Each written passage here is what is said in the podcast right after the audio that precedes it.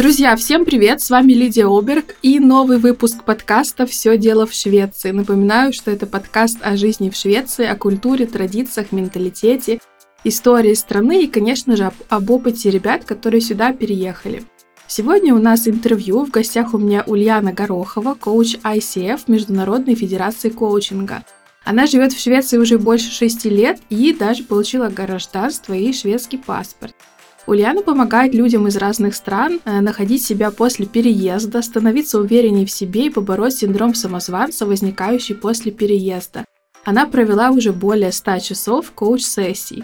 В прошлом Ульяна 15 лет работала в IT, откуда ушла после выгорания, и в 37 лет освоила новую профессию коуча. Сегодня мы будем много говорить о том, что такое выгорание, как выйти из этого периода, как помочь себе и страшно ли менять профессию, искать себя а, в зрелом возрасте и обсудим, зрелый ли это возраст или все же считается возраст молодой. А в свободное время Ульяна является вожатой скаутов, она ходит с ними в походы с палатками и плавает под парусом. Тоже немножко об этом поговорим, потому что я думаю, что свободное время очень влияет на самочувствие. Вот такая вот длинная презентация, Ульяна. Добро пожаловать в мой подкаст. Сейчас мы по всем пунктам пройдемся и побольше о тебе узнаем. Привет, Лидия. Очень рада быть здесь. Всем привет. Спасибо тебе, что ты меня пригласила сегодня. А, мне очень ценно а, это внести свой вклад в твой подкаст, и, возможно, кому-то будет полезен и интересен мой опыт э, и э, то, как я а, проходила свою миграцию. Э, а также то, чем я занимаюсь. Да, я знаю, что у многих есть запрос на советы, так называемые, по улучшению жизни, я говорю, потому что э, после переезда достаточно тяжелый период наступает часто из-за того, что э, грустно, как-то хочется обратно, думаешь, не совершил ли ты ошибку, Плюс многие из наших ребят начинают сразу искать тысячу работ, и в итоге как раз-таки получают выгорание. Э, я думаю, что выпуск будет супер популярным. Но давай пока отвлечемся от всех вот этих эм, экспертных мыслей, расскажи все-таки немножко о том, как ты попала в Швецию, как ты здесь живешь э, и э, ну, нравится ли тебе здесь? Хотя обычно этот вопрос на конец оставляю. Э, да, в Швецию я попала не совсем по своей воле. Это все виноват мой муж, который нас сюда всех притащил. Э, вот. Э, но у меня всегда были мысли про то, чтобы переехать и пожить где-то, и Швеция в этом плане стала таким э, как-то компромиссом между расстоянием до дома, комфортной страной для жизни, комфортной страной для выращивания детей, скажем так, и для саморазвития, что важно, потому что в Швеции очень много всяких образовательных программ, вообще много возможностей для того, чтобы самореализоваться для того, чтобы э, работать, э, освоить даже новую профессию или отучиться на новую профессию и, да, и сделать это даже если тебе уже не 20 лет. А целых 30.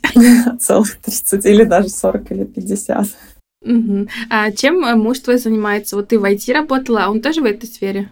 Да, муж тоже в IT, и мы переезжали по его работе.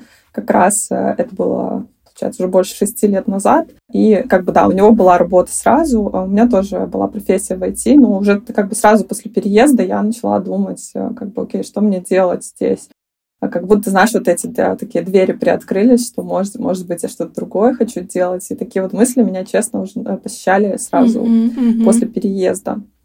Вот, ну тогда я как-то прям э, решила поспокойнее начать и пошла снова работать в IT по той же специальности, по которой я работала. Для меня было, конечно, сюрпризом, что э, по, вообще рынок труда и поиск работы отличается от того, как э, это было э, в моей стране. Я из Беларуси.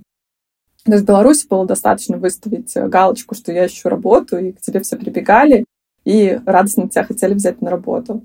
В Швеции было не так. В Швеции пришлось прилагать усилия даже в IT-сфере, которая считается супер популярной, как будто там всех отрываются руками и ногами. Но даже там мне пришлось э, ну, как бы пере, перестроиться э, вообще этот весь процесс поиска работы и посмотреть на него по-другому, организовать его по-другому. Вот. И я в итоге нашла работу по своей специальности. Я тогда работала проектным менеджером. Ну, это, кстати, очень интересно. Мы затронем тему как раз поиска работы. И много мифов входит, связанных с IT, потому что часто спрашивают, а как там кто-то переехал? ну, они получили работу в IT-сфере. А, ну, в IT там все понятно. Ну, то есть как будто это какая-то такая золотая, бриллиантовая сфера, в которой просто открыты все двери, но все, конечно, не так просто. Но ты живешь в Стокгольме, я правильно понимаю? Да, я живу в Стокгольме, ну, не в самом Стокгольме, чуть-чуть а в пригороде Стокгольма. И да, мы уже э, как бы здесь обосновались и живем практически все время после переезда. Ну, Швеция оправдала твои э, мысли, надежды, вот когда ты только собиралась переезжать, у тебя были свои какие-то планы, и после переезда, вот уже сейчас, спустя 6 лет, ты считаешь, что все оправдалось или все-таки нет? Слушай, это очень хороший вопрос, а, потому что а, как бы всегда вот а, наши планы и ожидания, они часто с реальностью не совпадают. Вот, и честно, вначале, ну, как бы, вот как минимум в поиске работы мои планы были про то, что я приеду такая вся Э, крутая, и меня тут все везде возьмут работать. Как минимум вот это не оправдалось, и я столкнулась с реальностью, что это не так просто. Дальше про э, ну, какой-то уклад жизни, э, это, в принципе, да, и мне это очень близко, вот этот спокойный, размеренный уклад, work-life balance и доступность к природе, то есть это мне все очень близко, и мне это очень подходит. Хотя так было не сразу, то есть все равно заняло какое-то время сюда как бы влиться. Э, что, например, для моего мужа у него было сразу, ему было прям сразу комфортно с первого дня.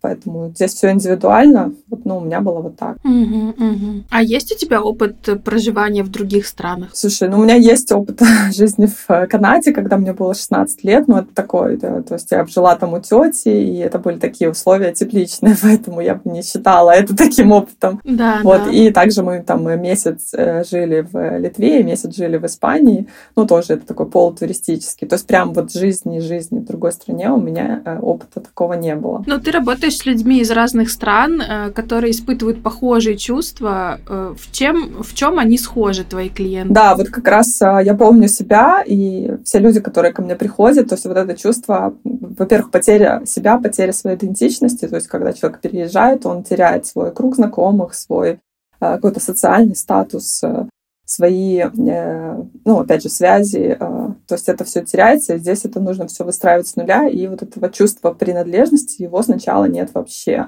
И вот это я слышу от многих э, клиентов, от многих, с кем я общаюсь. Вот. И сюда очень прекрасно при, прикладывается этот знаменитый синдром самозванца, который начинает очень ярко расцветать, когда человеку кажется, что он здесь никто, и у него ничего не получится, и это очень сложно, долго, и вообще эта страна его не принимает, и, и вот, вот это все, и вот этот внутренний диалог с собой, что как бы ты тут никому не нужен, а, может быть, там уехать обратно. То есть вот это вот это, это схоже у всех. И коуч помогает с тем, чтобы лучше разобраться в себе, правильно? Да, коуч — это тот человек, который работает с мышлением. Вообще коуч с английского, э, от английского слова коуч, которое повозка, и перемещение с точки А в точку Б. То есть коуч — это вообще человек, который помогает э, людям, которые находятся в какой-то точке сейчас, переместиться в какую-то точку в будущем. И это могут, могут быть разные запросы, но это все происходит через работу с мышлением. То есть а, а, то, как мы думаем, мы потом, соответственно, как-то действуем, мы получаем какой-то результат. Соответственно, если мы хотим изменить результат, который у нас сейчас есть, нам нужно действовать по-другому, а для этого нужно начать думать по-другому.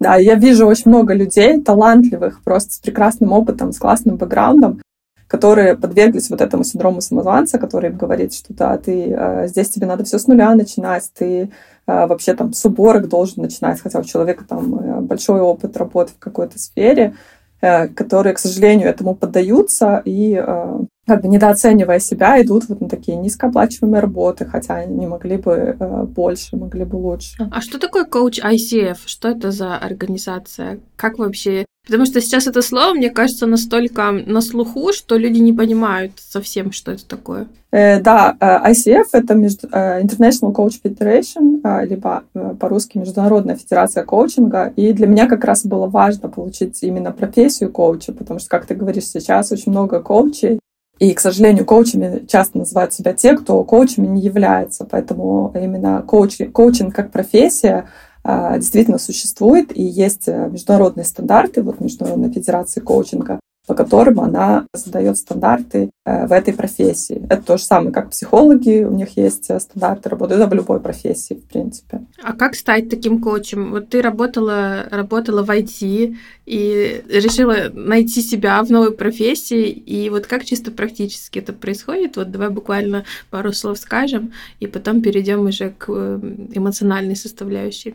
Э, ну, э, тот путь, по которому пошла я, это получить образование в первую очередь и, дальше работать с людьми. Образование получала в Российской школе коучинга, аккредитованной в Международной Федерации коучинга. Это можно сделать и в Швеции. Вот я обучалась в России, потому что мне было так легче в силу того, что у меня еще а, тогда был не такой высокий уровень шведского языка, потому что работая в IT, я работала на английском, и шведский мне вначале как бы был не очень нужен, но у меня был такой разговорный, элементарный уровень. Ну, давай перейдем тогда к тому, как человек с, со стабильной, твердой профессией в новой стране переходит к поиску себя и вообще абсолютно новой профессии. И это не уникальный случай. Э, что, что происходит с людьми? Что с тобой происходило? Знаешь, я когда говорю, что я ушла из IT после 15 лет, то у людей сразу округляются глаза, потому что это такой нетипичный случай. Все, наоборот, сейчас хотят войти в IT. И очень мало людей, которые оттуда выходят. Вот, и я как раз этот случай... Э, а что именно в IT ты делала? Какая сфера была? Э, я работала в, обычно в основном в консалтинговых компаниях разработки программного обеспечения на заказ. Вот, и моя должность там была э, руководи... Э, менеджер, руководитель mm-hmm. проекта. То есть я отвечала за э, синхронизацию, организацию процессов работы, организацию сотрудников, чтобы они выполняли свою работу, и потом на выходе получалось то, что заказчики хотели. Многие мечтают о такой работе, мне кажется. Да, это так. И в этой, это, это классная работа, мне это нравилось. Это работа с людьми, что, в принципе, у меня хорошо получается. Вот. Но это также, э, там есть э, элемент стресса, потому что это большая многозадачность, то есть нужно много держать в голове, нужно э, очень много, большое количество людей, с которыми нужно одновременно общаться особенно в консалтинговых компаниях, там часто, потому что все очень быстро идет, и клиенты часто хотят проект еще вчера, чтобы был сделан, и это очень много вот этого вот временного стресса тоже. Но это какой-то стресс внутри работы привел тебя к мыслям о том, что пора что-то менять? Или все-таки страна Швеция и работа именно в Швеции? Э, слушай, ну как я говорила, я об этом как бы так задумывалась еще в начале, но просто я эту мысль потом отложила, как будто, ну я же всегда занималась, э, я же всегда была в IT уже 15 лет, ну как бы э, чего тут думать еще, нужно работать. Вот, но когда как раз уже после того, как я поработала и в Швеции в том числе, э, у меня начало, началось как раз выгорание. Э, я оказалась на, больничном, то есть я прям вообще ушла с работы, я не могла работать и взяла больничный, довольно долгий. Я была на больничном где-то на сто процентов я была 6 месяцев на больничном. И вот в это время как раз такое время, когда я начала задумываться а что я тогда хочу делать? То есть, когда я, мне станет лучше, хочу ли я обратно вернуться, или, может быть, есть что-то другое, что я хочу попробовать делать.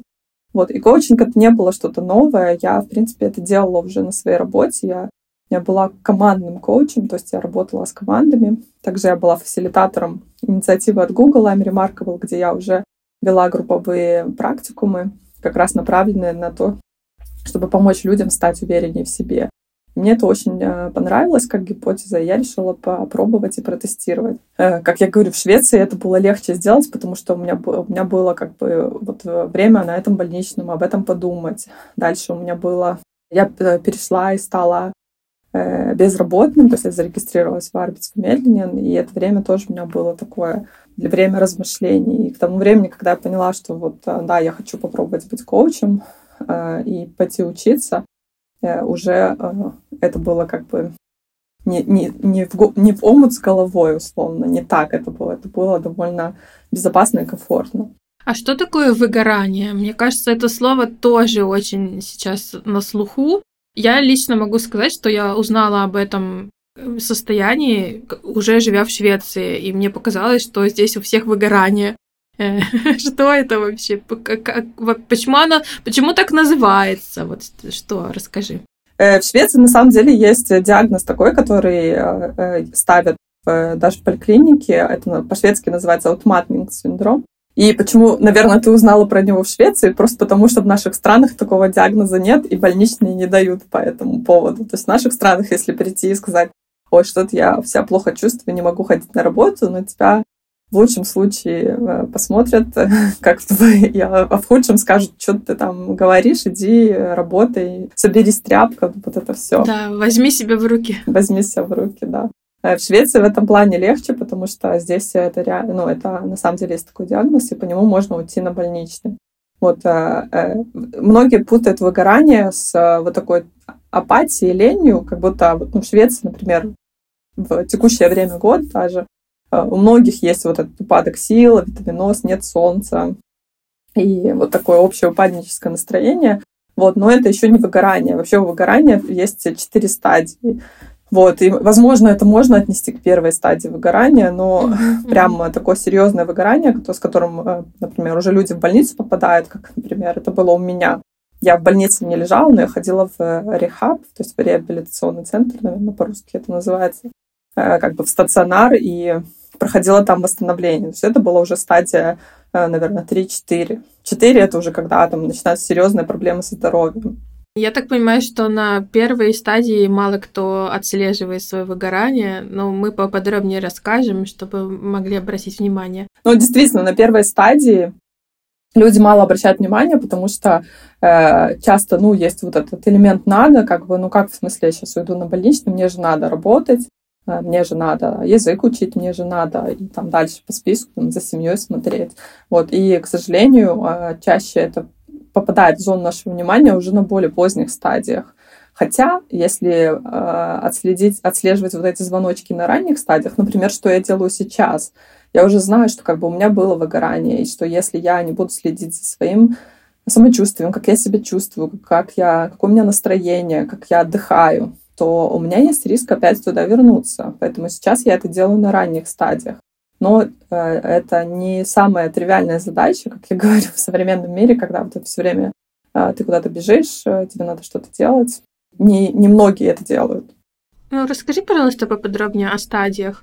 Э, в чем заключаются симптомы и вот эти звоночки? Э, да, по симптомам э, там есть прям несколько категорий симптомов, и некоторые из них не самые тривиальные, как, например, плохие сны или кошмары. Это относится к интеллектуальным признакам э, стресса, и э, нам часто могут сниться плохие сны. То есть здесь э, важно различать. То есть мне это иногда снится, либо это приобретает какой-то постоянный характер. Вот, например, поведенческие признаки, это может быть низкая продуктивность, то есть когда как бы я вот не могу сосредоточиться, и в это время, которое мне нужно что-то сделать, я просто не могу ничего делать, я не продуктивна. Вот. Э, есть эмоциональные, то есть это э, какой-то раздражительность, э, какие-то приступы гнева на ровном месте, возможно, какое-то ощущение тоски. Вот и здесь тоже опять это ощущение тоски может быть в начале, в, после переезда, и важно его отслеживать и разделять. Ну и физиологически, то есть это уже на уровне тела. Головные боли, например, постоянные – вот, э, как бы повышенная утомляемость, то есть утром проснулся, вроде ничего еще не сделал и уже устал. Вот, э, нарушение пищеварения, э, как бы быстрое увеличение либо быстрая потеря веса. В моем случае как раз вот это мне помогло определить, что со мной что-то не так. Потому что, да, я, как я говорила до этого, я не могла понять. То есть мне казалось, ну, наверное, я просто устала. Там посплю на выходных побольше, все пройдет. И вот как раз отличительным признаком выгорания то, что оно, просто усталость, она проходит, если отдохнуть. А если ты выгорел, то просто отдохнуть уже не поможет. Часто я слышу, просто надо в отпуск съездить, э, просто нужно там выходной взять. И это как раз может, помо- может помочь понять, это у меня просто усталость или это уже что-то серьезное. Вот. И в моем случае как раз у меня были вот эти вот эта усталость утром, я просыпаюсь, я уже устала. Я такая, ой, что-то не то. Потом а, обычно я когда стрессую, я начинаю есть, а тут я, наоборот, перестала есть. То есть у меня просто нет аппетита. И такая, хм, что-то интересное, что-то не то. Э, дальше у меня было нарушение сна. То есть э, я просыпалась среди ночи и просто не могла заснуть. Это было не разово, это прям вот повторяющаяся история была, когда я просто просыпаюсь, и все, я не могу заснуть. Вот. И вот эти вот все признаки меня привели как раз и в э, поликлинику. То есть как, сначала я подумала, что да, мне надо отдохнуть, взяла выходной, вот. А, а началось все с того, что я просто на работе расплакалась из-за того, что мне коллега сказал какой-то фидбэк, ну, то есть он не был каким-то там супер жестким, это был как бы обычный. Плюс я знаю этого коллегу, он всегда так всем дает фидбэк, но я просто расплакалась. Я такая, ой, что-то вообще не то. Вот, и я, в общем, взяла пару выходных и думала, что пройдет, а оно не проходит. И я такая, окей. А было еще такое какое-то отвращение к работе, нежелание идти на работу, вот именно были какие-то негативные мысли, связанные с работой? Э, да, это было в начале. Но в начале как бы было вот еще один из симптомов, это эмоциональная тупость, когда как будто непонятно вообще, какие эмоции я испытываю. Точнее, даже такое чувство, что эмоций вообще нет, их просто выключили. Потому что выгорание, вообще полное название у него это эмоциональное выгорание. То есть это как раз на уровне эмоций происходит. Вот. А именно вот э, мысли «я не хочу mm-hmm. возвращаться в работу» у меня уже были после, когда я уже начала чуть-чуть э, приходить в себя, и вот начала уже думать, а что я тогда хочу делать. И у меня просто при мысли о том, что мне нужно возвращаться на ту же работу, меня начинала бросать в дрожь. У меня началась паническая атака, слезы, и я просто, я такая, ой, что-то, что-то не то. А как в поликлинике к тебе отнеслись? Они всерьез восприняли твои симптомы или, как обычно, сказали отдохнуть и потом позвонить еще через какое-то время? Это первый вопрос, и пока еще не забыла, э, ты пошла сразу в обычную поликлинику, либо через компанию, потому что я знаю, во многих компаниях есть так называемая Tax Health, то есть как-то нужно э, через них идти, если у тебя симптомы связаны с работой. Да, э, я сначала пошла в обычную поликлинику, и они как бы, да, стандартная шведская история, тебе надо просто отдохнуть. Вот, и первую неделю я отдыхала, и я, ну, я прям отслеживала свои ощущения, и мне не становилось легче. И я пришла опять через неделю, говорю, мне не становится легче. Они говорят, ну хорошо, тебе надо еще отдохнуть неделю. То есть, получается, в Швеции же а, больничную нужно со второй недели э, уже официально оформлять. Uh-huh, uh-huh. И вот, получается, вторую неделю я как бы тоже дома отдыхала. И вот, ну как я отдыхала? Ну уже со справкой, грубо говоря, да?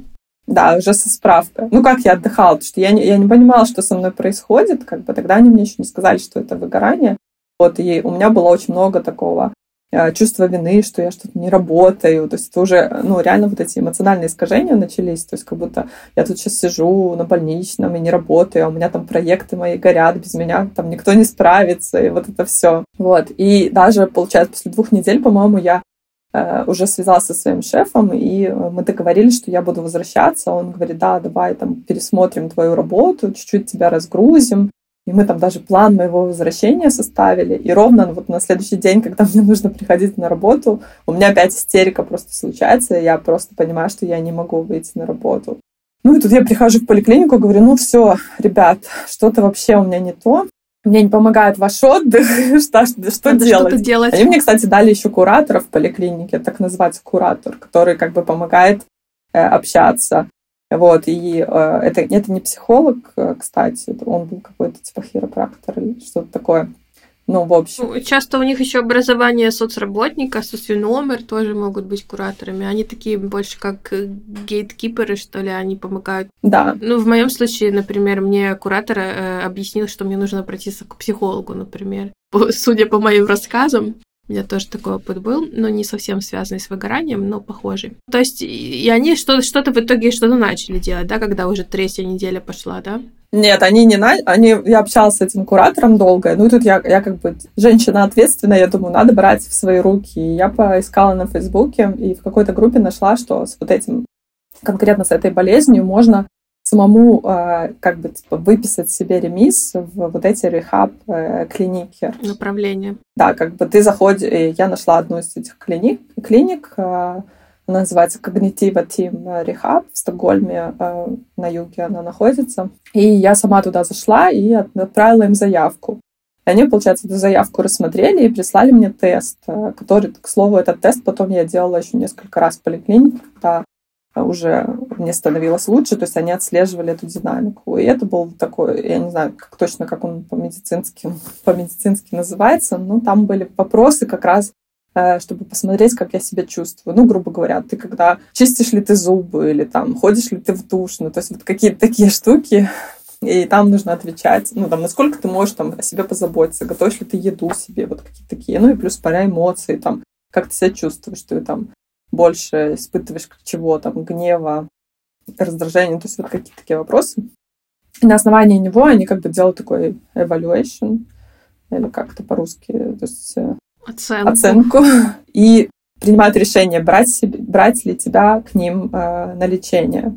Вот. И в моем случае у меня было, видимо, все запущено. Они мне сразу очень быстро со мной связались и сказали, э, да, э, мы тебя берем, приходи к нам, э, у тебя будет первая встреча с тремя аж врачами, то есть это был обычный врач, э, психолог и физиотерапевт.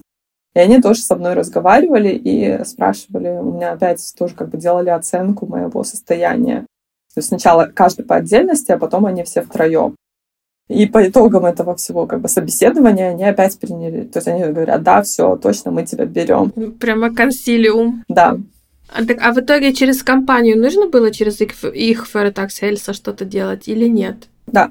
С компанией получилось не очень э, прикольно у нас, потому что в моей компании не было этой Ferretax Health, я работала, это не слишком большая компания была.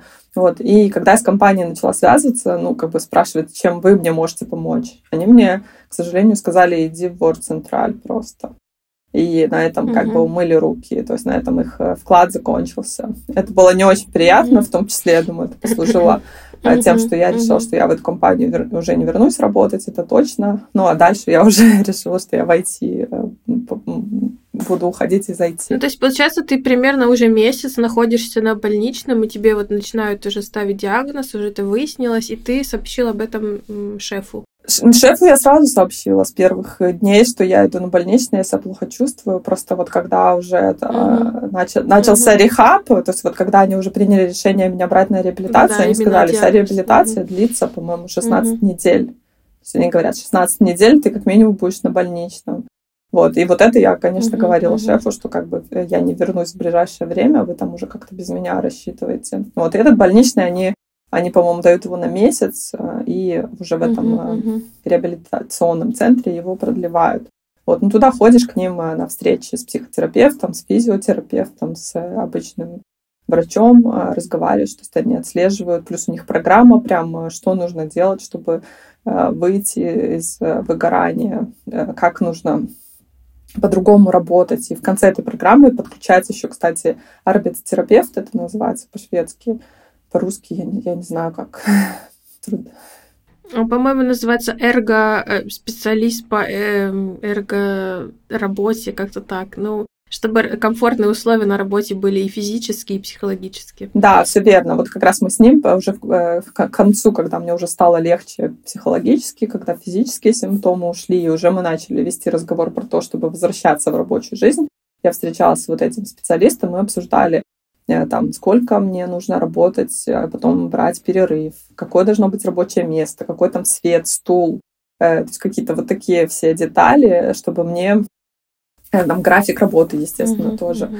Вот, и возвращ... никто не возвращается сразу на 100%, это тоже важно. То есть, если ты очень долго был на больничном, никто не сразу не выходит на первый день работать на 100%. То есть, это поступательное возвращение. Сначала ты работаешь 25%, потом ты работаешь 50, потом 75, и потом только 100 в какой-то момент. К сожалению или к счастью, я этот процесс на себе весь не испытала, потому uh-huh, что uh-huh. примерно в то время я решила, что я просто уже ухожу, э, в принципе, из IT и э, буду делать что-то другое. Вот. А можешь поделиться какими-то упражнениями или просто вот э, мы так в общем сказали, что были разные техники, а что-то какой-то пример можешь привести? Чтобы вот выйти из состояния или облегчить себе это состояние. Да, слушай, самый главный и самый он такой банальный на первый взгляд для меня был это э, стакан с энергией, наверное, по-русски это называется. То есть просто приводили пример стакана, когда ты, э, вот у тебя есть стакан полный, и ты из него берешь энергию, энергию, и он э, там до половины остается наполненным и потом, например, пустой становится. И вот самое важное — это не допускать, чтобы этот стакан стал, становился пустым. То есть идеально, чтобы он всегда где-то держался на половине. Соответственно, если ты потратил там половину энергии своей, угу. то ты должен ее как-то восполнить. Вот, и здесь нет какого-то универсального рецепта восполнения энергии, который подойдет всем. Тут ну, важно найти то, что будет работать для каждого. И я это тоже выяснила опытным путем для себя. Например, для меня это прогулка на улице, это нормальный обед без компьютера и не за 10 минут. Ну, то есть это какие-то такие банальные вещи, которые можно делать, но, к сожалению, их не все делают. Они уже люксовые стали в наше время. Да, вот. И вот э, как, как бы следить за этим стаканом, э, мне это очень помогало. И мне часто бы, мне было сложно вот эти ощущения отследить, потому что я, в принципе, трудоголик по жизни. То есть я умею работать много, а, но, и, к сожалению, отдыхать я еще до сих пор учусь. Вот. И это прям нужно очень как бы быть осознанным э, э, человеком и отслеживать действительно, как я себя чувствую, ну, по чесноку, то есть садиться и не то, что там, а, ну что-то ты там устал, а, ладно, еще поработаем, потом отдохнем. Так не будет работать, к сожалению. Вот. И э, сейчас мне стало легче. Я, мне муж подарил умные часы, э, и это не Apple Watch, а другие. Э, и там есть Body Battery, и он как раз э, мне отслеживает, э, сколько я восстановила, сколько потратила, и я прям вот по ним сейчас как маньяк отслеживаю. Прикольно. А, а как эти часы могут понять, сколько ты потратил? Это как-то с калориями связано? Что это такое вообще? Нет, они как-то по пульсу это определяют. То есть, mm-hmm. если высокий пульс, то это значит высокий уровень стресса. Вот, и они там говорят, так, у тебя сейчас только что был э, очень стрессовый период, прям шлют нотификацию, ну давай сейчас ты уже отдыхай. То есть для таких людей, которым тяжело самому это отследить, это прям очень классно, мне это очень помогает. Ого, сейчас. прикольно. Ну, я знаю, еще есть такое кольцо, э, которое носят тоже для здоровья, а, а оно там отслеживает тоже какие-то процессы, пульс, э, сон в первую очередь отслеживает, тоже такое какое-то кольцо здоровья. Я, кстати, когда в университете работала, здесь у нас там было много ребят-исследователей, и у нескольких человек прям было это кольцо. Вот я подумала, что, наверное, люди, которые занимаются исследованиями, они как-то уже продвинулись э, в мысли о том, что нужно заботиться о себе. Я тоже думала насчет вот какого-то такого трекера. Но это можно делать и без технической помощи, на самом деле. Нужно, я так понимаю, научиться делать какие-то действия, которые э, избитые фразы наполняют тебя энергией, ресурсом, ну, те же самые прогулки, кто-то в кино, может быть, ходит, кто-то с друзьями встречается. Да, тут, как я говорю, важно найти свое, и это все для разных людей будет разное. То есть, как бы тут нет универсального, наверное, универсальное здесь это сон, еда и вода. Это вот, ну, там, это такие банальные вещи, которые для всех будут работать. Вот, и, наверное, сон я бы прям на первое место поставила, потому что сейчас я по этим часам я смотрю, что больше всего я восстанавливаюсь, когда я сплю. Вот, и, как бы, опять же, качество сна. То есть это лечь э, до 12, э, там, чтобы было там темно, например, когда светло, я хуже сплю, э, чем когда темно, полностью зашторенное, например, окно. Вот, и то есть качество сна прям очень влияет. Ну, и еда, вода, это тоже. А такой вот деликатный вопрос. И было ли у тебя чувство стыда за то, что ты, ну, грубо говоря, с таким каким-то странным диагнозом для нашего менталитета, вот, э, не работаешь, еще на больничном же какие-то выплаты мы получаем, да, когда болеем. Ну, то есть, что ты, э, ну, типа, ничего не делаешь, получаешь деньги, э, и там остальные люди работают. Как вообще ты чувствовала себя и как отнеслись твои близкие, твое окружение к этому? Потому что мне кажется, что многие не обращаются за помощью именно потому, что боятся осуждения и от себя, и от других. Да, здесь вот эта штука от себя, наверное, это еще все как бы самое большое осуждение как раз-таки мы от себя получаем. То есть, про, отвечая на твой вопрос, у меня было очень много вот этих всех эмоций, стыда, чувства вины. И, наверное, первую, э, первые, я не знаю, сколько, 10 сеансов с психотерапевтом мы только про вот это говорили. То есть я ей говорю, я не могу, у меня чувство вины. Она мне говорит, Ульяна, тебе платят больничный. Типа, все, ты на больничном расслабься. Mm-hmm. Я ей прямо говорила, что я не могу, мне кажется, что мне надо работать, мне надо там что-то делать, мне кажется, что все мои все проекты без меня просто развалятся, э, мне кажется, что мой муж со мной разведется, потому что я тут резко перестала работать, э, мне кажется, что мой ребенок моей дочке было тогда в районе 10 лет, что как бы я для нее плохой пример подаю, а как это так я тут взяла и заболела. И вот это вот, конечно, было очень много вот этих внутренних. Снаружи, mm-hmm, конечно, mm-hmm. мне об этом никто не говорил, я очень много поддержки получила. А, ну, вот в плане в поликлинике, и я увидела, mm-hmm, что mm-hmm. я не одна. Так, это еще чувство, когда кажется, что ты какой-то не такой, ну, типа, все нормальные люди, а ты тут э, что-то с тобой не так, ты или вообще сумасшедший, или mm-hmm, ты какой-то да, такая неж, неженка, да, типа, придумаешь, типа, в смысле ты не можешь работать. Вот, и у меня очень много времени это заняло, как бы принять. Но мне помогает это очень сейчас. То есть сейчас я прямо, я знаю, что у меня есть такой риск, я знаю, что у меня есть риск, что я могу очень сильно заработаться. И это, я просто себе это всегда напоминаю, что как бы, да, ты, конечно, можешь сидеть и работать до 12 ночи, вот, а когда у тебя своя фирма, ну, наверное, ты знаешь, что как бы там можно работать прям 24 на 7 спокойно.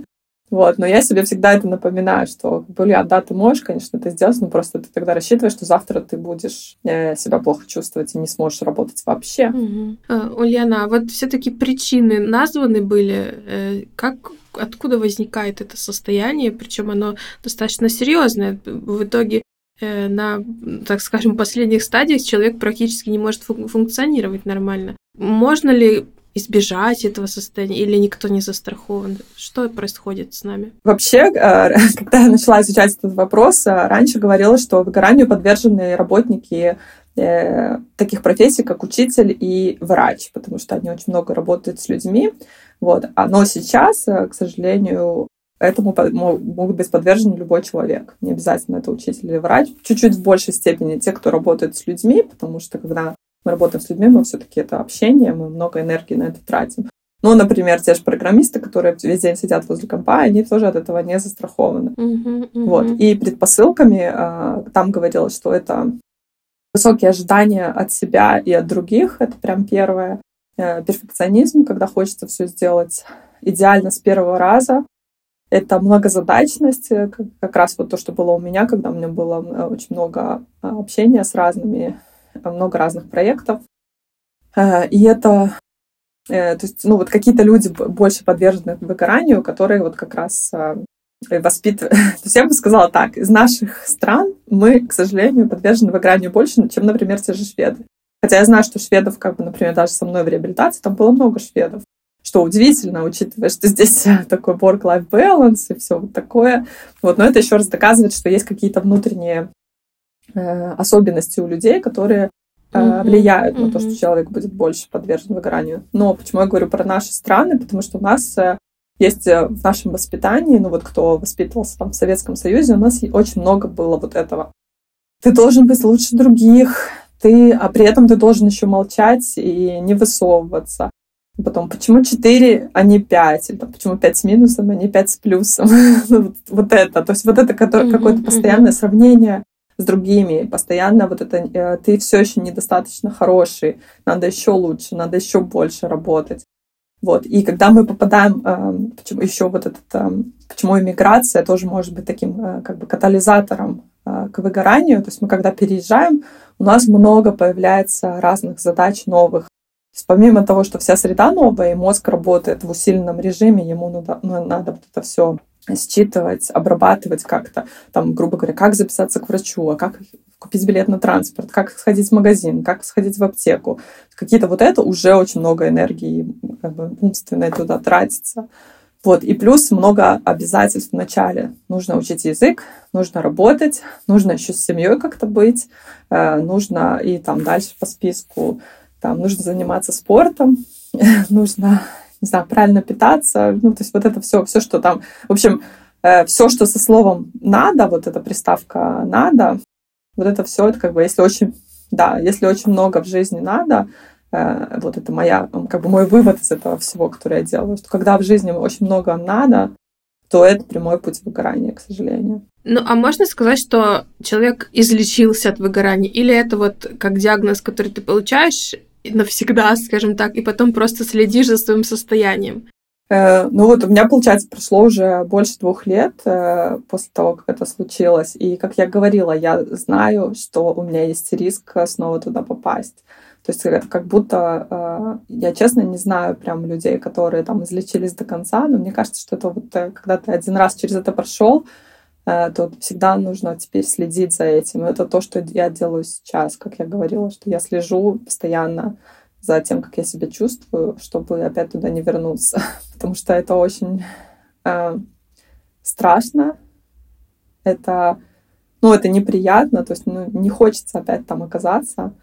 Э, хотя я думаю, что как бы если даже такой риск есть, и если даже что-то случится, и я там окажусь, то, конечно, я быстрее теперь выйду, потому что я знаю, что делать.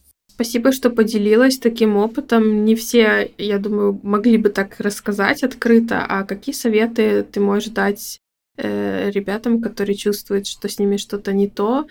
Как разговаривать с поликлиникой? Ну, то есть как получить помощь, потому что тоже часто боятся, что их проигнорируют. Угу. Я сейчас, э, может быть, начну как-то еще чуть-чуть раньше с профилактики, чтобы как бы в поликлинику не доходить. Вот, и это как раз то, что вот мы говорили про поддержку своего уровня энергии, но также следить за вот этим балансом «надо» и «хочу». И я вообще э, даже в своей работе я очень много использую эту модель «хочу, могу, надо», где как раз я ее использую для поиска себя, когда человеку нужно найти, чем заниматься. Но также я вот это хочу и надо, я очень много использую как профилактику выгорания. То есть мы прям следим. Если в моей жизни появилось очень много надо и совсем нет хочу, то это повод уже задуматься и начинать как-то выравнивать этот баланс. Вот. И свою работу, в том числе как коуча, я вижу, почему я это все начала.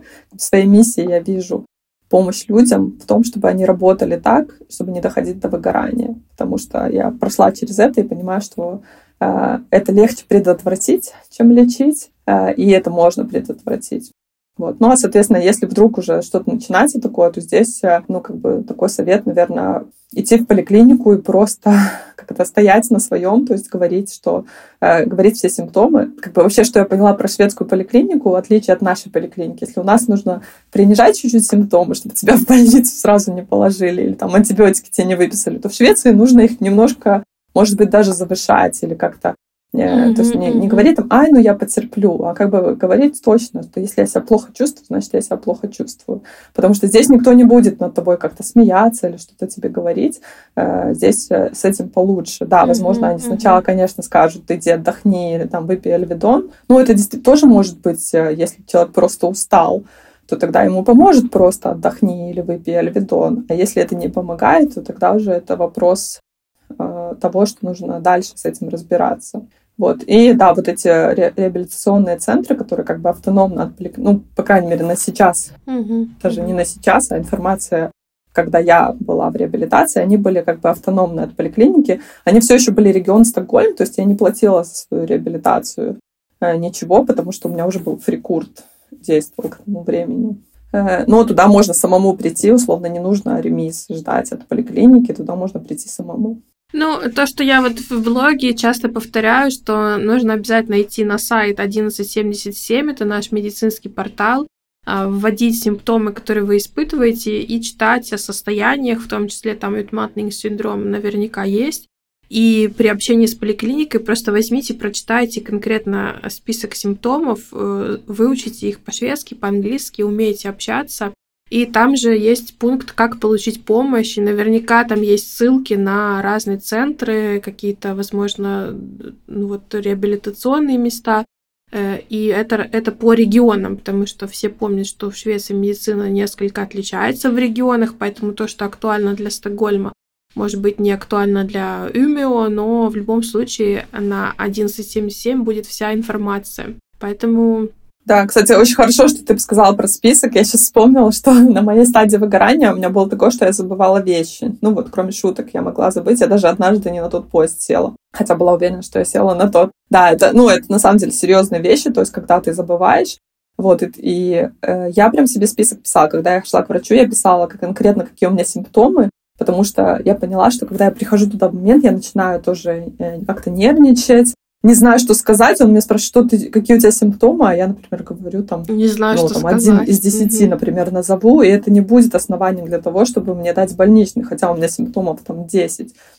И я прям себе составляла список в заметках mm-hmm, в телефоне mm-hmm. э, по-шведски и приходила и рассказывала. А, Ульяна, я знаю, что ты подготовила подарок для наших слушателей. Расскажи, пожалуйста, что это и как его получить. Да, я... Э, как я говорила, своей работой я ставлю, э, своей миссией я вижу профилактику выгорания, поэтому я как раз подготовила э, гайд по профилактике выгорания, э, готова его выдать всем слушателям этого подкаста, потому что считаю, что, как я говорила, лучше его профилактировать, чем потом лечить. И также потому, что у меня есть личный опыт, и я знаю, что там очень плохо в этом выгорании. Вот, чтобы его получить, нужно быть подписанным на меня в Инстаграме. Я думаю, что мы оставим там ссылку в описании. Да, в описании все будет. Да, и написать мне слово выгорание в директ, и я пришлю вам э, этот гайд. Я его э, хочу тоже получить, я тебе напишу.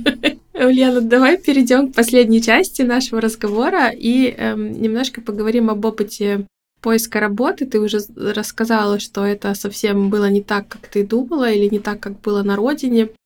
И часто тоже вот э, наши люди, сталкиваясь с поиском работы, испытывают э, какие-то чувства отчаяния, что я никому не нужен. Э, как вообще все происходит? И нужно ли сразу же заниматься поиском 10 работ, когда ты только переехал? Вообще, что делать? Вот я переехал, что мне делать, чтобы мне не чувствовать себя плохо? Но при этом нужны деньги и нужна работа. Нет универсальной рекомендации, которая будет работать для всех, потому что у всех разные условия, у всех разный уровень языка, у кого-то его вообще нет, кто-то знает, например, английский, кто-то уже шведский знает.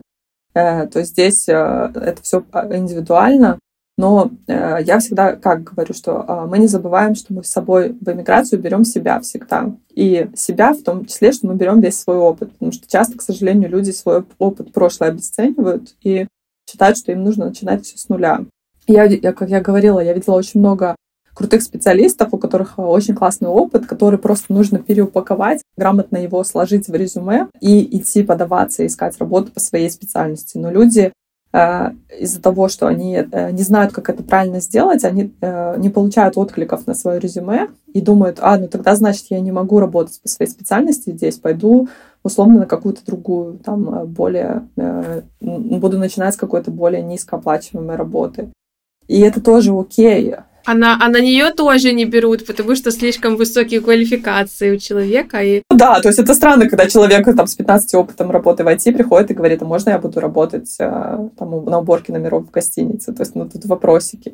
Вот, но часто, ну, иногда такая работа тоже нужна, потому что я работаю много, в том числе с э, теми, кто сейчас приехал из Украины, которые пока не могут работать по своей специальности, например, если они в экономике или, потому, или там еще какие-то там список специальностей, потому что им нужен язык. И вот, соответственно, да, пока нет языка, где еще работать. Тогда остаются вот эти низкоквалифицированные работы, но здесь важно просто на них как бы не задерживаться, то есть понимать, что это промежуточный этап, что я сейчас, э, возможно, работаю не на той работе, на которой я бы идеально хотела работать всю жизнь, но это моя первая ступенька к тому, чтобы потом перейти работать дальше.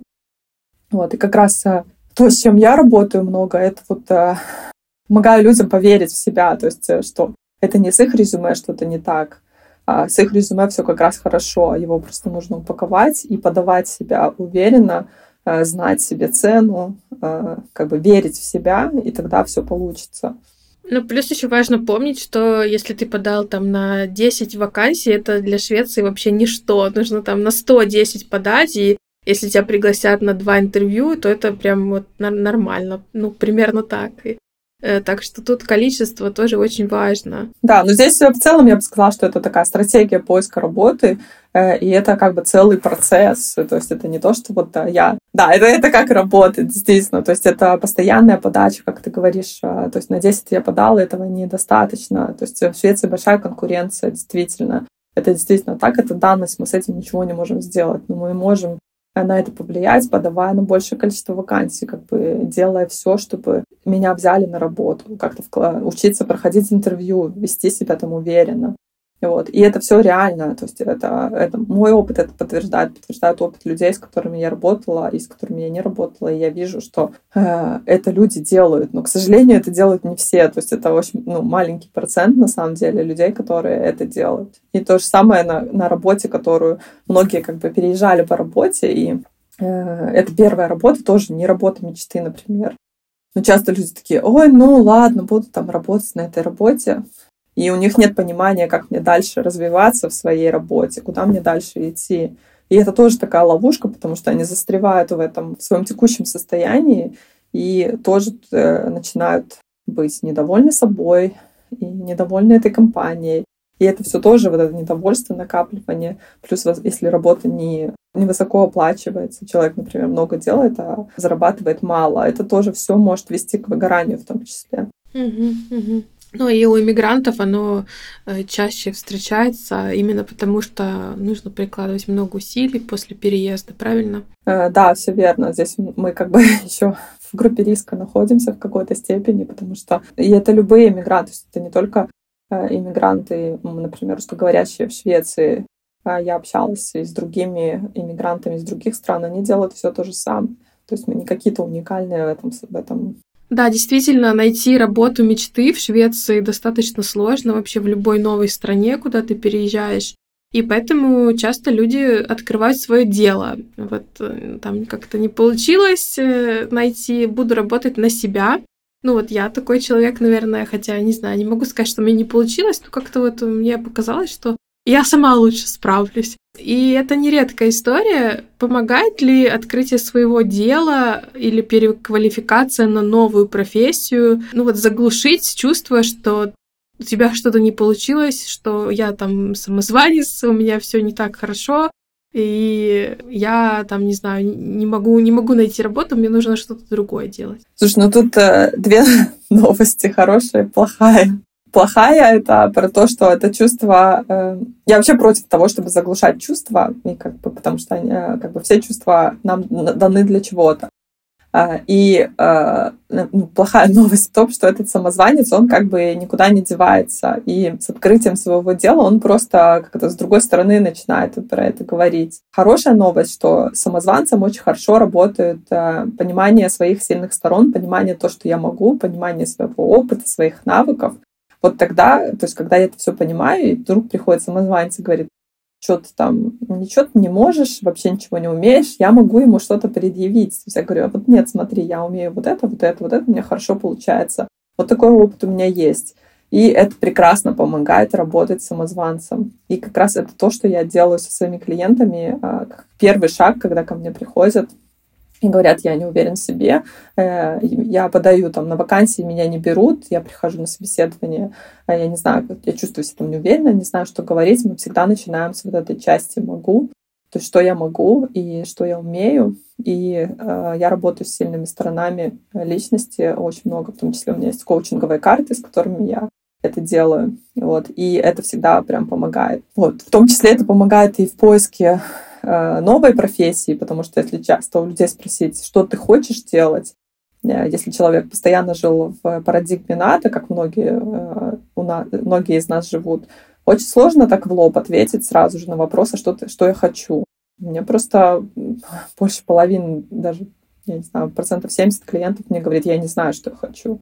И тогда мы начинаем опять работать со стороны «могу», находя, что, я, что у меня уже хорошо получается, и человек, чувствуя вот эту опору, уже тогда может сказать, а вот тогда я хочу вот это, потому что я знаю, что у меня вот это получается уже, я тогда вот, вот это хочу делать. Ну, то есть просто смена профессии, потому что там это денежная или какая-то востребованная профессия, она на долгую перспективу не даст удовлетворения. Нет, нет, к сожалению, нет. И я очень, я очень против этого тренда войти в IT, в который сейчас все, как бы все туда хотят войти.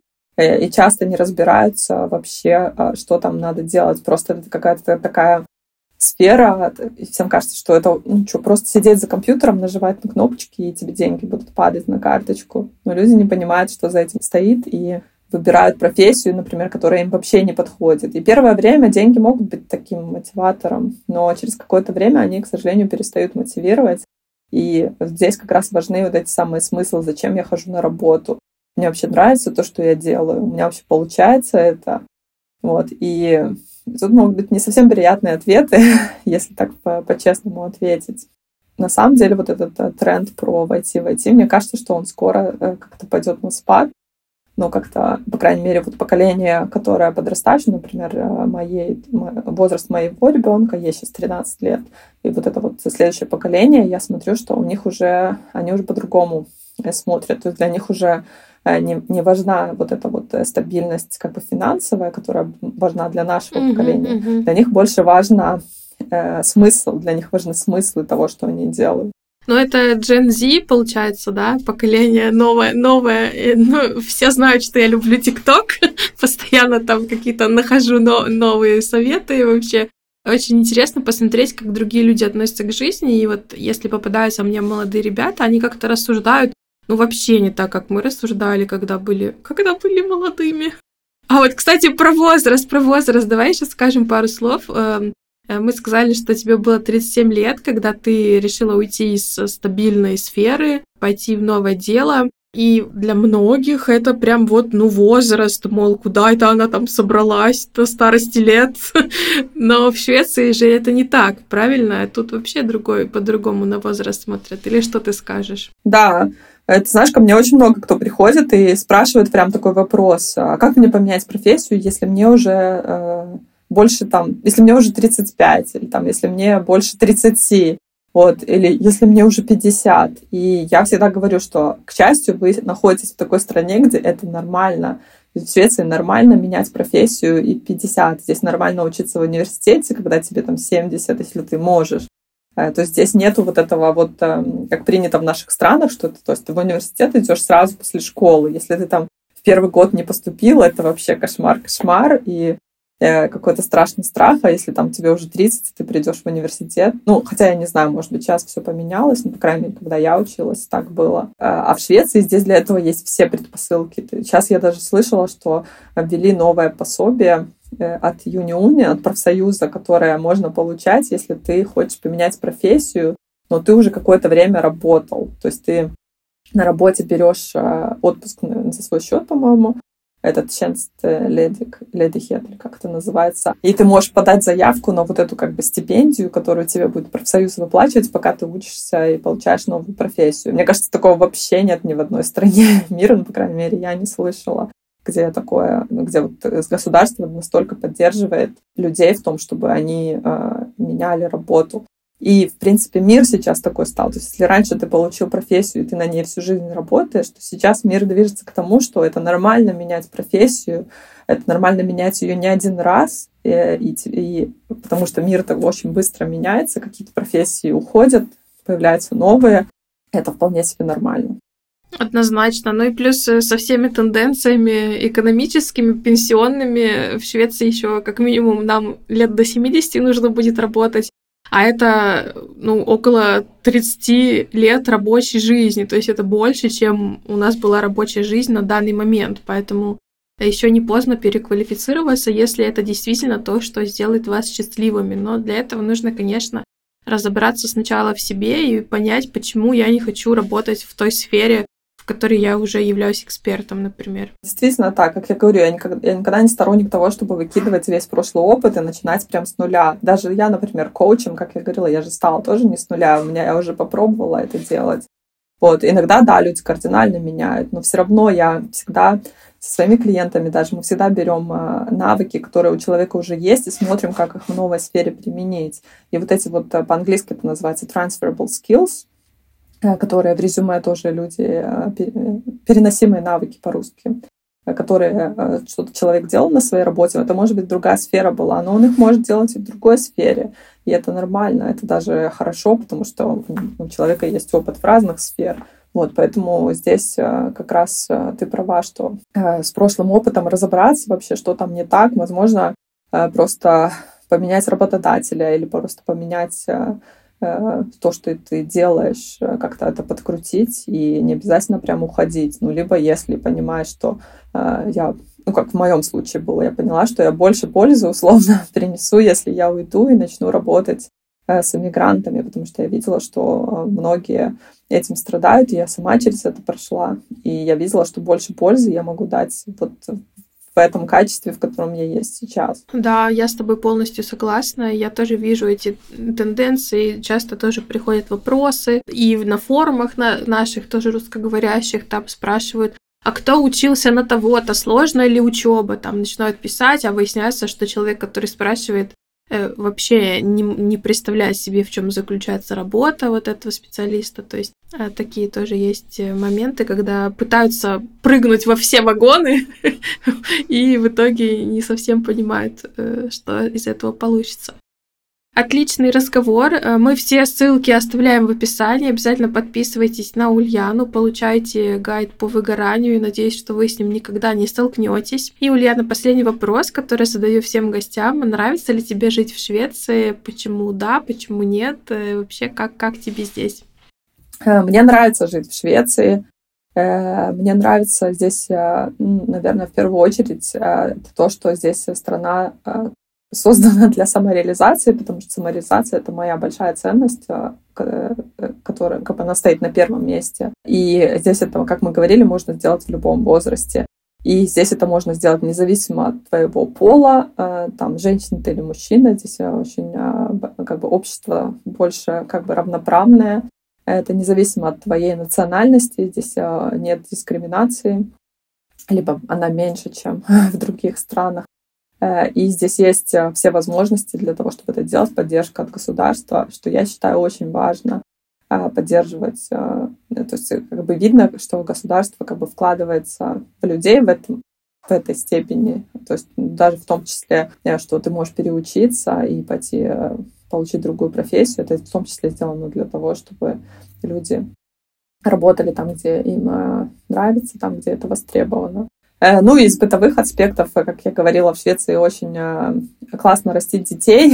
Здесь есть доступ к природе из любого места, что для меня тоже очень важно, потому что природа — это как раз та вещь, которая меня наполняет, наполняет меня энергией. Э, поэтому я эту, эту возможность использую. А вот эта история со скаутами, э, я забыла спросить, что это, как ты в нее попала? Ну, это связано с природой. Вы же там на, на природе костры жжете, там ночуете, правильно?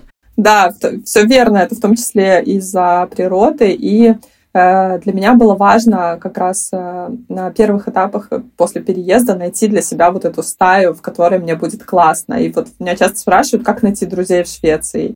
Вот, я всегда говорю, ищите по своим интересам, потому что по интересам, как бы шведы, в принципе, дружат по интересам. То есть они не дружат, как мы, э, всю жизнь там с одним человеком, только потому что они там с детства дружили. Здесь дружат по интересам. И для меня именно скауты стали тем интересом, где я нашла себе шведских друзей. Э, мне, мне там интересно, мне там нравится. А попала я туда чисто случайно, потому что моя дочка туда очень хотела. И угу. в Швеции везде же очереди, чтобы ребенку попасть в какой-то активитет. Угу, угу. Вот. Э, и там тоже большая довольно очередь, потому что это очень популярная история среди угу, шведских детей. Угу. Вот. И чтобы туда попасть, нужно было стать вожатым э, скаутов родителей. Прикольно. А, и там, естественно, все на шведском. А я уже тогда начала учить шведский. Я думаю, о, ну это же еще будет классная практика шведского заодно э, для меня. И будет для меня еще стимул выучить язык. То есть вот так, когда я работала в, в IT-компании, я уже работала на английском, и мне-то как бы шведский особо и не нужен там был но как раз скауты и стали моей мотивацией, которая мне, э, меня, на которой я держалась очень долгое время, пока учила язык. А там был какой-то конкурс на этого вожатого или любой родитель мог стать э, желающий? Э, любой родитель мог стать, причем там не требовалось никаких специальных знаний для этого. У них есть очень много курсов. По выживанию в дикой природе. То есть там, там ты когда приходишь, они делают тебе introduction, как это по-русски, Введение. Типа введе, введение. А, там есть курсы, которые можно пройти. Они рассказывают, как э, что мы, что мы делаем, как мы это делаем. Обучение. Вот. И даже сейчас мы... Угу. Да, как бы обучение. Э, но это все на шведском. То есть это, как я говорила, хороший такой стимул выучить угу, язык. Вот. И даже сейчас моя дочка уже ушла из скаутов, то есть сейчас у нее подростковый возраст, и ей больше это не интересно, а я осталась, я до сих пор там вожатая. Ты все еще скаут. Уже не ходит. Да, я все еще скаут. Очень круто. Кстати, хочу обратить внимание на то, что в Швеции э, все вот эти организации, и спортивные, там гимнастика, всякие кружки, это не коммерческие организации, часто все это организуют, или даже вообще всегда не коммерческие организации, и э, им нужны, как это называется, ледеры, то есть, ну, и вожатые, или там тренеры, если это не профессиональный спорт какой-то. Э, и родители могут туда влиться, то есть практически любой родитель за какую-то символическую плату, там же, наверное, нет зарплаты, или там, может, какая-то небольшая сумма платится вот этим всем Нет, вожатым. там вообще нет зарплаты, там даже мне нужно платить медл, медлем Савьев. Членский взнос, да. То есть все вот эти некоммерческие организации, они работают по принципу того, что э, те, кто там занимаются, они являются членами этой организации, платят взносы, и все, что мы платим за кружки, они не получают от этого выгоду. То есть все эти деньги идут на там, помещение, на оборудование, на там, какую-то спортивную форму, которую можно одолжить, э, если она э, входит. Э, вот, поэтому можно участвовать в жизни вот этих организаций, объединений и в жизни ребенка, и там найти друзей. Так что очень хороший способ. Да, и это в том числе как-то еще один смысл жизни, который привносится, когда ты все свои смыслы потерял, которые у тебя были до переезда, и как бы нужно найти новые новые хобби. Ну, то есть для меня это стало новым хобби. Например, под парусом я вообще не умела плавать до mm-hmm, скаутов, mm-hmm. и я сейчас этому учусь. И мне это дает вот этот вот вкус жизни, интерес к жизни. Мне это дает э, стимул просыпаться утром, потому что я знаю, что есть э, какие-то приятные штуки, которые я буду делать. Вот. И для этого, не, как я говорю, то есть не нужны ни какие-то супер вложения. То есть я вкладываюсь только своим временем, и то это небольшие затраты времени.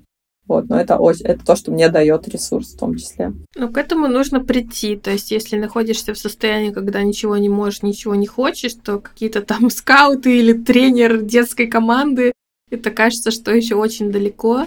Но это э, то, к чему могут все прийти, найти какое-то дело, хобби, я помню, вот у меня в блоге спрашивали еще, наверное, пару лет назад, там, Лидия, а какое у вас хобби? Может быть, вы любите там вязать или что-то делать? И я так еще, знаешь, отвечала, нет, какое хобби? Мое хобби это типа работа. И мне тогда казалось, что это, ну, я молодец. На самом деле это вообще нездорово. То есть я сейчас вот оглядываюсь на себя и думаю, так, ну все, в общем, все понятно. И когда смотрю тоже на девчонок, часто вот кто специалисты, я даже знаю тех, кто в Швеции живет, ведут блоги, и только начинают свой бизнес, и постоянно они там ложатся спать в 12 часов ночи, встают в 5 утра, там у них по 15 клиентов в день, и никаких хобби, только работа.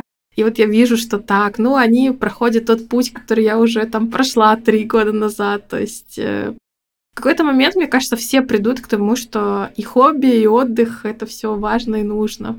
Да, это сто процентов. А, то есть без, без хобби и без отдыха не будет работы, к сожалению. То есть как бы я как? Э, на коротких дистанциях, как спринт, это можно делать, то есть можно как-то вложиться и поработать э, э, побольше, но всегда нужно тогда закладывать время на отдых после этого, потому что просто думать, что я буду постоянно вот эти спринты бежать, бежать, бежать, и не отдыхать, а, ну, когда-то это закончится печально, поэтому здесь важен баланс. На этой ноте поучительный и мотивационный заканчиваем наш подкаст. Было очень круто, Ульяна, спасибо, и надеюсь, что встретимся еще в каких-нибудь проектах в будущем.